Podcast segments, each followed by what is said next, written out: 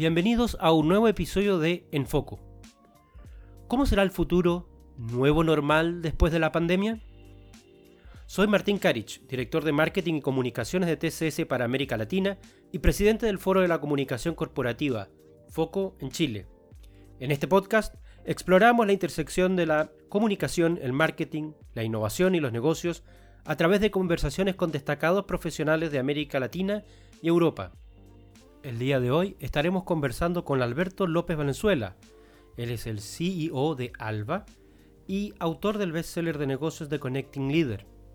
Alba es una empresa dedicada a la inteligencia reputacional.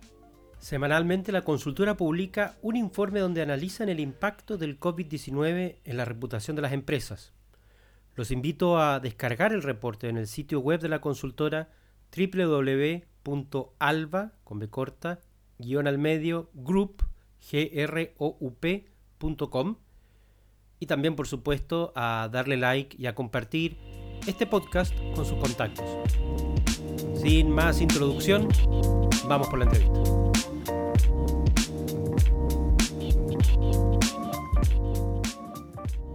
Alberto, bienvenido, ¿cómo estás? Hola, muy bien, gracias. Gracias por invitarme a tu podcast. No, gracias a ti por, el tiempo. Eh, Alberto, yo sé que tú estás ah, en Londres, así es que esperemos que, que la situación allá, que hemos visto noticias bien preocupantes, pero que estés bien y que tu familia esté bien, ¿no? De momento estamos todos bien, gracias. Alberto, cuéntame un poco eh, cómo surge este, este reporte sobre el COVID eh, que ustedes realizan semanalmente. Eh, ¿Qué datos utilizan para, sacarlo? Desde luego. quizás quizás es válido darte un poco de, foco de, lo que Alba hace y, y ponemos este reporte en contexto. Alba, funciona desde hace 10 años y, nuestro objetivo cuando lanzamos Alba fue crear una, lo, que es el concepto de inteligencia reputacional. En ese momento eh, había una explosión de contenido en traditional media, en social media, en, broadcast, pero no, no, había una forma de extraer inteligencia de, toda esta explosión de, contenido. Entonces nosotros desarrollamos una metodología y una serie de productos que ayuda principalmente a empresas eh, de, en el Fortune 500, eh, en el Global 2000, o sea, empresas de mucha envergadura, a tomar decisiones eh, de, cómo trabajar con stakeholders y, decisiones que afectan a la reputación de, la empresa. Entonces, cuando, cuando vimos que, que la, había, antes de COVID había un montón de issues que, las empresas se estaban enfocando. Sobre todo este año había muchísimo en, eh, mucho foco en climate change, en, ESG y, y, demás.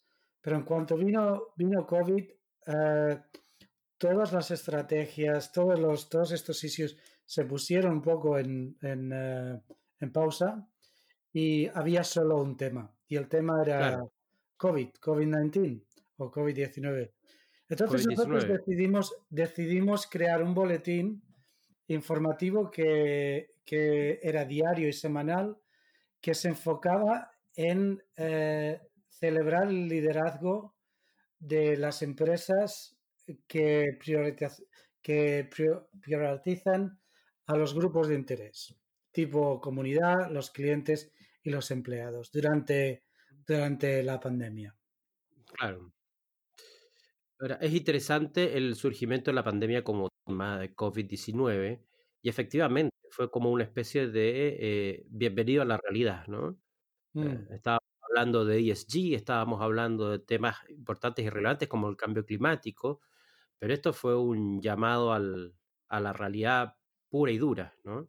Mm. Eh, como nunca antes, probablemente en 100 años.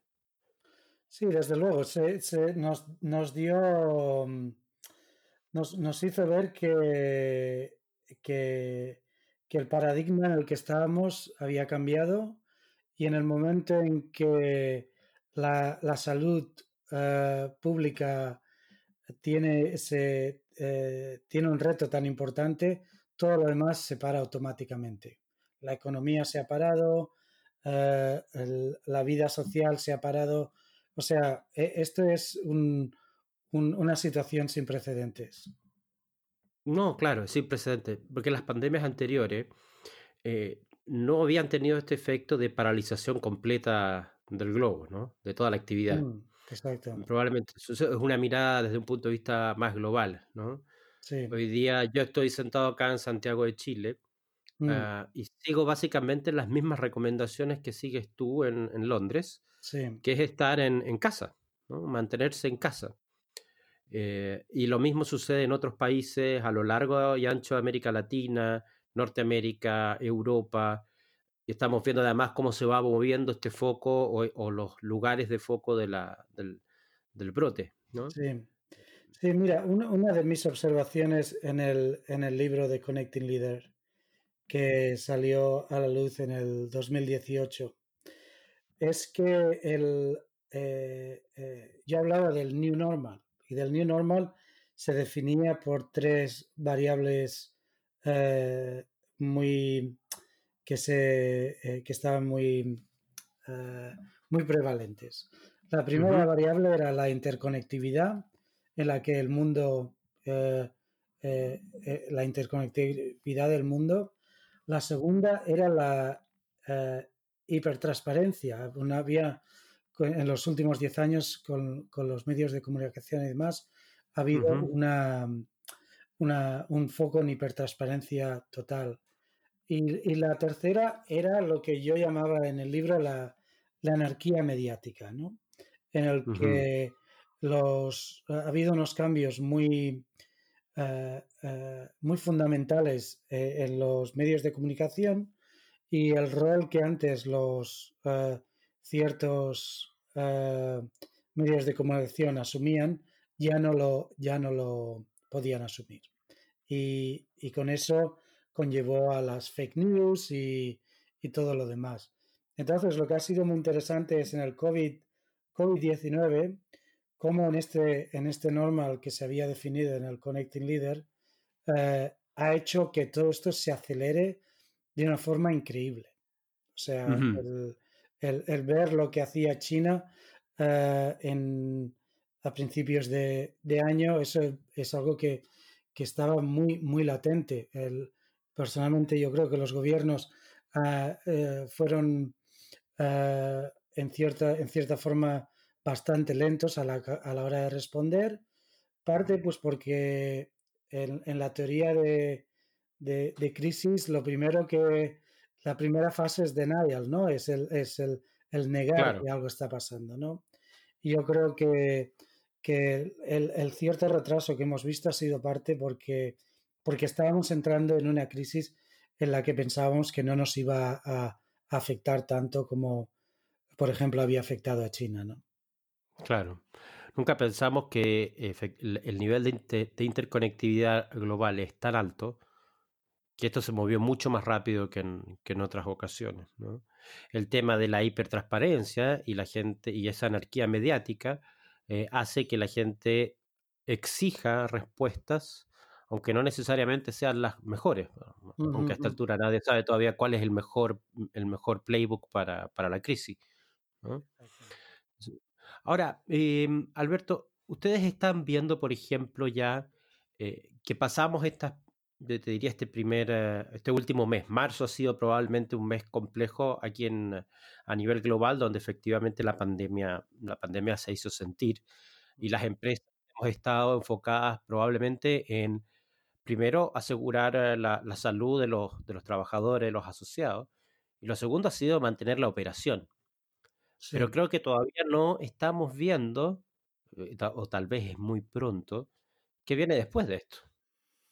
¿Cuál es ese mundo que viene? No sé si tú, ustedes ya ven eh, parte de, esos primeros signos de, qué es lo que va a ser este nuevo normal. Sí, podemos ver unos signos. De, todas formas, quería hacer hincapié en un, en un punto que creo que es, que es muy importante.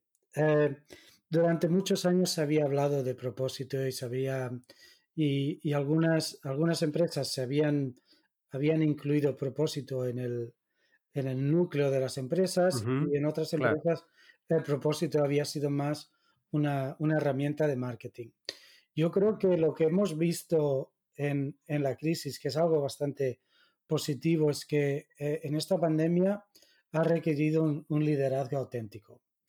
Eh, después de, años de negocios que teorizaban muchísimo sobre el, propósito y su papel en la sociedad, eh, finalmente creo que hemos llegado al momento en que, en que muchas de las empresas han hecho lo que decían con acciones auténticas basadas en, en, en, cosas que, estaban dentro de, sus valores y de sus... O sea, yo creo que eso, que eso es un cambio muy importante.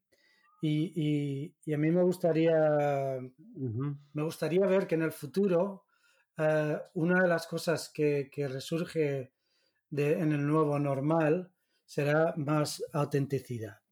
Eh, el, hecho, el hecho de que los paradigmas están cambiando, las prioridades están cambiando, el hecho de que antes estaba la, supremacía del, del, shareholder, del, eh, y, el accionista, claro. Del accionista y, y creo que, en, el nuevo, en el nuevo mundo yo creo que va a haber un equilibrio más de cara a, las comunidades, a los clientes, a, los empleados, una forma de capitalismo que va a ser más ah, equilibrada y, beneficiada para, los, para todos los grupos de interés, no solo para los accionistas.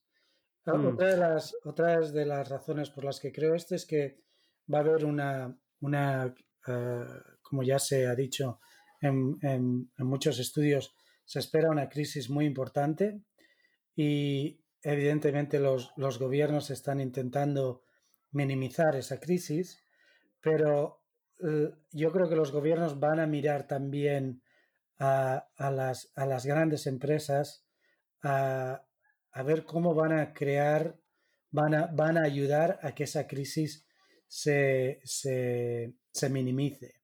Y no va a ser solo proveer eh, beneficios a los accionistas, yo creo que va a ser una, visión más incluyente.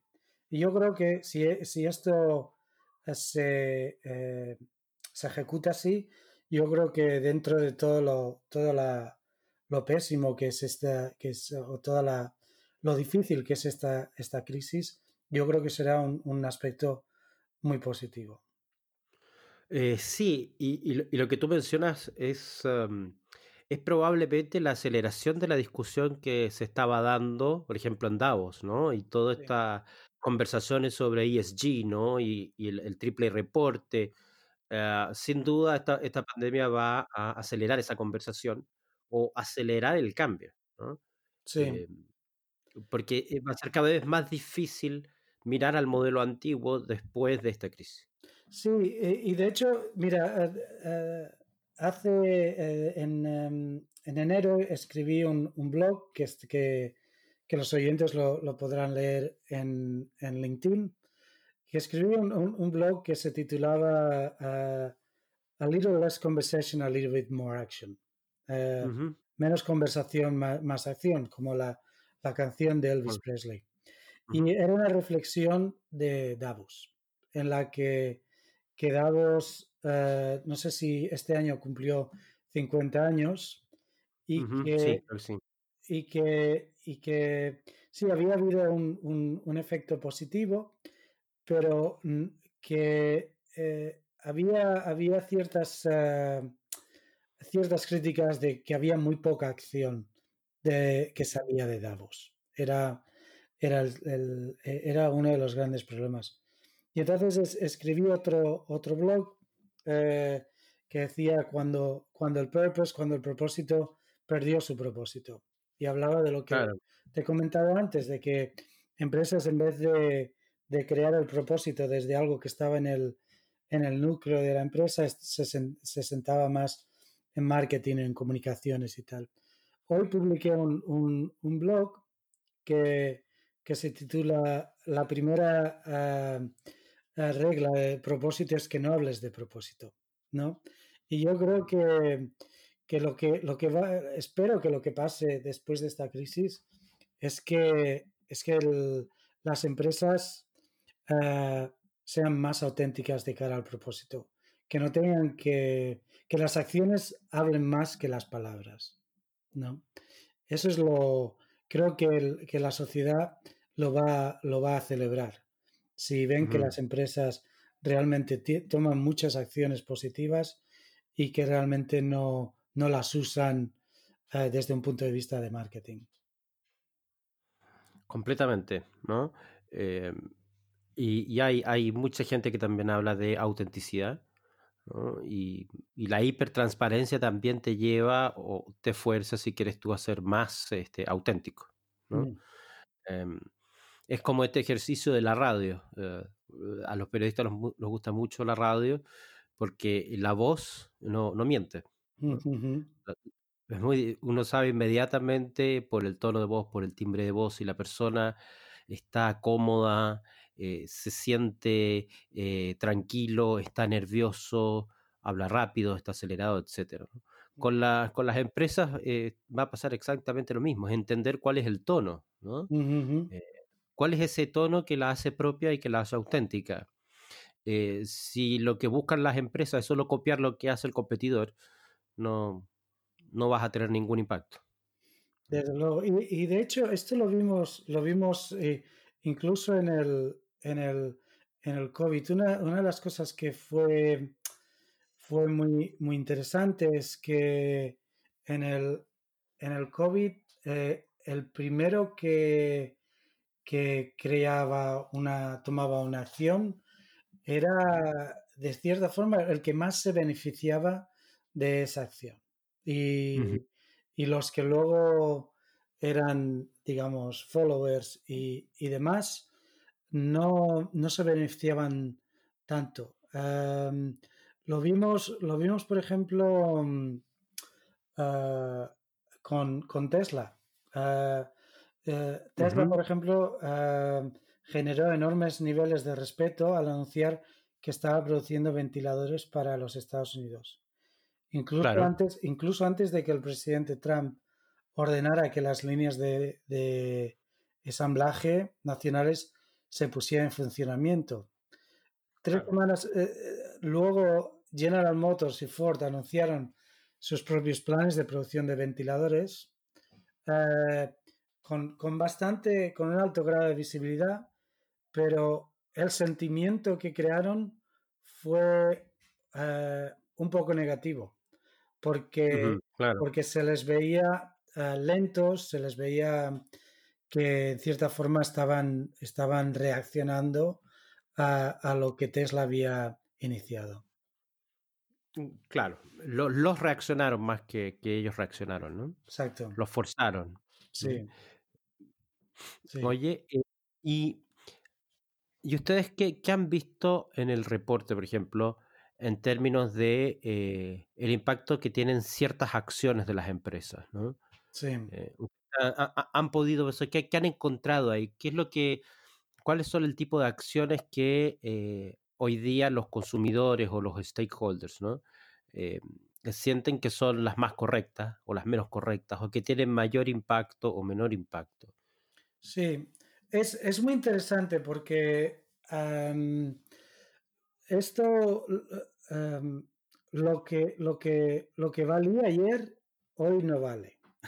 Claro. Eh, estamos, viendo una, mm, un sentimiento eh, muy cambiante eh, día a día, ¿vale? O sea, al, principio fue cuando llegó el, shock, al principio fue el vamos a, crear máscaras, vamos a crear el, gel sanitario, vamos a crear, ¿sabes? Y, se ponían, se ponían a, Ah, se ponían las, las fábricas que tenían, se ponían al, servicio de, estas necesidades mucho más fundamentales y de urgencia. Luego yo creo que pasamos a, un nivel de decir, bueno, ahora, ¿qué es lo que va a hacer la, qué es lo que van a hacer las empresas, ¿no? ¿Qué es lo que va a hacer el, el CEO? Entonces hemos entrado en plano ahora de decir, bueno, vamos a mitigar el, el, coste de, de, empleados, eh, vamos a mitigar el, que la gente pierda su trabajo. Y, hemos visto en los últimos, en los últimos 10 días como eh, una serie de CEOs han dicho eh, vamos a cortar el, salario al CEO del, del, equipo del Consejo de Administración, no vamos a pagar bonus, no vamos a, sacar gente del, trabajo, ¿sabes? O sea, ahora hay, ha habido bastante enfoque en, asegurarse que la gente mantiene su, sus fuentes de ingresos. Su fuente de ingresos, exactamente. Entonces, eh, yo creo que, esto ha sido muy interesante.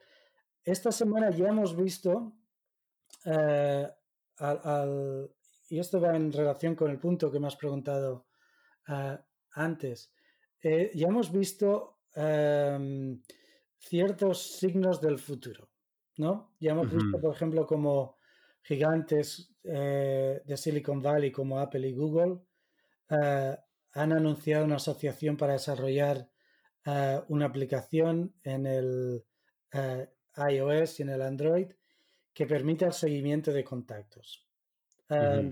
Esta, esta tecnología está evidentemente diseñada para aplanar aún más la tasa de nuevas infecciones, pero es una tecnología que e, en este contexto tiene mucha, mucha validez, pero en un contexto fuera del COVID-19 es una tecnología que, presenta un gran reto, porque la idea de la, de la vigilancia intrusiva, a dónde vas y con quién vas, eh, puede tener unos efectos muy negativos, ¿no?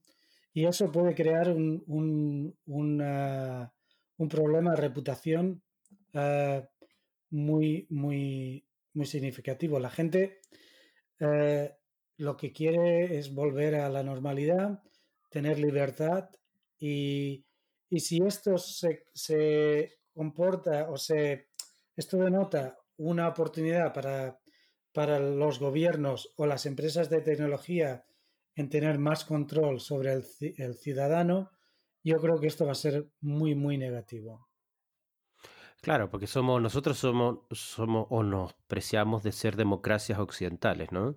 Exacto. Y, este, y este nivel de intrusión está más cerca de las pesadillas que tuvimos durante el siglo XX que otra cosa.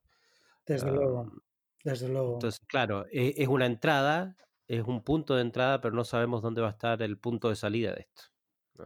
Exacto. Y entonces yo creo que incluso a, nivel de, reputación, a nivel de grupos de interés, el, clarificar a los grupos de interés por parte de las empresas, por parte de los gobiernos, eh, cómo se va a usar esa tecnología, es, es muy, muy, muy importante, creo yo. Sí, va a ser, eh, va a ser, eh, va a ser el tema, yo creo, los próximos seis meses, ¿no? porque como, como ven ustedes aquí en el, en el estudio, ¿no? El tema de, la fabricación de equipamiento, que probablemente estuvo en el centro de la agenda en los últimos tres semanas. En la medida en que los equipamientos empiecen a estar disponibles, ese tema va a, tender a bajar. Exacto. Eh, el tema de las donaciones. Exacto. Eh, que, es, que es un tema también que, que, que, lo he conversado con otras personas. ¿Qué tipo de donaciones vas a hacer hoy día? ¿Haces donaciones pensando en el mundo que estamos viendo hoy o lo que vamos a ver en tres, seis, nueve meses más? Eh, ¿Pones el esfuerzo en, por ejemplo, en alimentos o pones el esfuerzo en recapacitación? Sí. Eh, sí. Porque vamos a tener un desempleo alto y necesitamos reentrenar una fuerza de trabajo porque vamos a descubrir cosas que ya no necesitamos hacer, ¿no? Sí. Eh, o sea, viene, un desafío grande por ese lado también. Sí, y, de hecho hay, hay eh, a medida que estamos ganándole la, batalla a la... A medida que estamos ganando la batalla a la crisis, la, eh, la narrativa ya, ya, ya se empieza a ver que la narrativa se, se, está moviendo a qué va a pasar durante la etapa de, de recuperación. ¿no? y, y, una vez nos hayamos recuperado, uh, ¿cuál va a ser el nuevo normal? Uh, o el futuro normal, ¿no? Claro, el uh, futuro vamos normal. A volver a, a, los temas de ESG, vamos a volver al climate change, vamos, o, o, va a cambiar tanto nuestros, nuestras prioridades que igual el foco va a ser en, en los científicos, va a ser en, en, en preservar la vida, ¿no? Claro. Eh, yo creo que, que esto va, va, a abrir muchos debates sobre temas bastante fundamentales eh, de la vida cotidiana y de la vida de, de, de, de negocios. Y, y nuevos uh -huh. modelos de negocios se crearán, eh, nuevos... Sí, eh, yo creo que esto es, es, es una oportunidad de, renovar la, el sistema de, lo que como estaba a, a un sistema nuevo. Uh -huh. Y eso, eso es una conversación y es un, uh, es un proceso en construcción, como diría, ¿no? Como cuando uno entra a una página web, sitio en construcción, ¿no? Desde Todavía luego. no sabemos a dónde va a terminar. Eh, pero se ven, se ven varias, varias luces en ese, en, ese, en ese debate y movernos evidentemente hacia un modelo capitalista centrado en el stakeholder y no en el, share, en el shareholder. Sí. Pero eso se va, eso se va a acelerar de todas maneras, ¿no? Mm. Y habrá que ver cómo, cómo termina. Es posible que, que, en un principio el Estado esté más, más involucrado, uh -huh.